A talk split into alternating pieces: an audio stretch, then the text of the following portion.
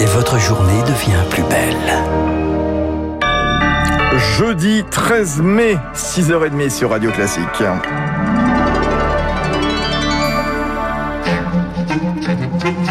6h30, 7h30, la matinale de Radio Classique avec Fabrice Lundy. Et à la une du journal de 6h30 avec vous, Augustin Lefebvre, on va commencer avec les Français qui prennent l'air avec le pont de l'Ascension, mm, avec une question tout de même. Est-ce que ces déplacements vont faire repartir l'épidémie La SNCF attend un million de voyageurs dans ces trains. Bison futé prévoit euh, du monde sur les routes. Ce week-end prolongé et parfois le premier week-end de retrouvailles après de longues semaines de séparation avec des, des amis ou de la famille. Le gouvernement rappelle l'importance des gestes barrières. Leur respect va être crucial, estime l'épidémiologiste Martin Blachier. Si les gens changent complètement leur comportement pendant ce week-end-là et que ça fait un grand brassage avec par exemple des grands dîners euh, pendant longtemps où les gens vont pas ouvrir leurs fenêtres, euh, oui, ça risque d'augmenter le nombre de contaminations, mais ça va les augmenter sur une fenêtre qui est relativement courte. C'est plutôt euh, est-ce que les annonces qui ont été faites et les bonnes tendances qu'on observe ne vont pas entraîner un retour d'une grande partie des gens au bureau? Et ça, on sait que l'épidémie est très sensible au télétravail. Et on sait que c'est un phénomène qui a déjà eu lieu. Et comme il n'y a pas grand-chose qui a été préparé pour les entreprises, je dirais que c'est le petit point faible du plan de déconfinement. Euh, le docteur Martin Blachier répondait à Rémi Pfister. Ce week-end est possible grâce à l'amélioration nette de la situation, en plus de la vaccination. C'est ce qu'a déclaré hier le porte-parole du gouvernement, Gabriel Attal. Plus de 600 000 injections ont été réalisées ce mercredi. Le gouvernement qui comptait sur l'élargissement de la vaccination au moins de 55 ans avec AstraZeneca, la haute autorité de santé s'y est opposée hier soir. Le risque de est toujours trop élevé chez les plus jeunes. Elle rappelle toutefois son utilité incontestable pour les plus de 55 ans. Alors après cette première étape du retour à la vie normale en quelque sorte, eh bien la deuxième ce sera le 19 mai. Les spectacles pourront recommencer et pour préparer les grands événements de la rentrée, deux concertaises vont être organisés. Celui envisagé à Marseille n'a finalement pas été retenu mais il y en aura bien un dans un club de Montpellier, un autre à Paris. Le groupe Indochine jouera le 29 mai devant 5000 spectateurs à l'Accor Arena de Bercy. Ces participants sont testés avant, le jour même, et sept jours plus tard, ils porteront un masque. Après deux reports, c'est un soulagement pour Nicolas Dupont, le directeur de la salle de spectacle on commence à y avoir un peu la lumière au, bout du tunnel.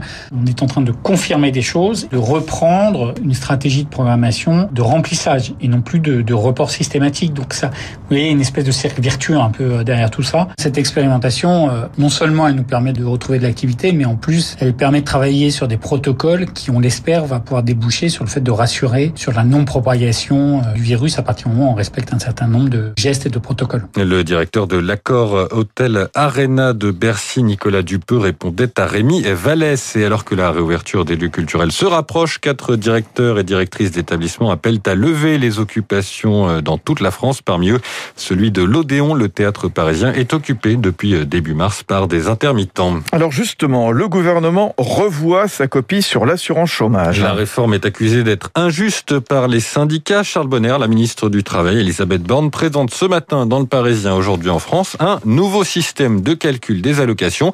Elle dit avoir entendu les critiques. Oui, personne ne sera pénalisé, promet la ministre. En clair, dans le projet initial, deux personnes payées au même salaire pouvaient toucher des allocations chômage différentes, jusqu'à un tiers d'amputation. La raison? Eh bien, cette allocation est calculée sur votre salaire journalier de Ce montant se base donc sur votre salaire, mais prend en compte également un congé maladie, un congé maternité, ou si vous avez été placé en chômage partiel, vous êtes nombreux l'an dernier par exemple. Dans tous ces cas, eh bien, votre salaire diminue et donc logiquement votre allocation. Le ministère change donc les règles. Il va créer une sorte de salaire fictif pour neutraliser toutes ces périodes en se basant sur le salaire que vous touchez en temps normal. Ainsi, salaire équivalent, allocation chômage équivalente. Mais les syndicats sont toujours vent debout contre le projet, qualifié d'injuste, d'absurde, d'indécent.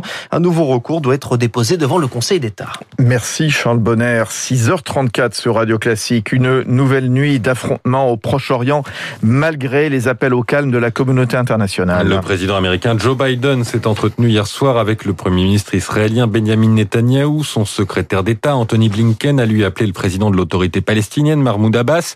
Bilan ce matin, au moins 74 morts. Israël plongé dans un double conflit, affrontement avec les islamistes du Hamas dans la bande de Gaza, mais aussi émeutes dans les villes judéo-arabes. Pour Dominique Moisy, politologue à l'Institut Montaigne, face à l'absence de perspectives de paix dans la région, les ressorts du conflit ont évolué. Les Palestiniens ne croient peut-être plus à la solution d'un État palestinien. Donc, euh, ce n'est pas une identité nationale qui revendique, c'est une identité religieuse, y a une sorte de solidarité émotionnelle avec euh, ce qui se passe à Gaza, avec euh, les Palestiniens de Jérusalem-Est.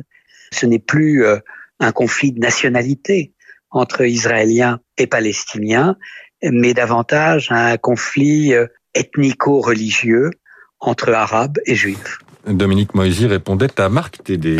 6h35, il devrait bien y avoir un procès après le crash du Rio-Paris en 2009 Air France, Airbus renvoyés devant le tribunal correctionnel pour homicide involontaire. Décision de la Cour d'appel de Paris. Hier, le constructeur et la compagnie comptent se pourvoir en cassation. Il estime n'avoir rien à se reprocher dans le drame qui a causé la mort de 228 personnes.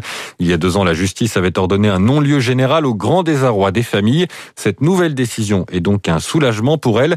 Danielle Lamy, présidente de l'association Entraide et Solidarité AF 447. Son fils était à bord de ce vol. Ça représente déjà une énorme satisfaction d'avoir été entendu par la justice. Ça fait quand même 12 ans qu'on attend pour en arriver là. 12 ans d'angoisse, 12 ans de doute. On finissait par se décourager, on finissait par penser que on risquait de ne rien avoir.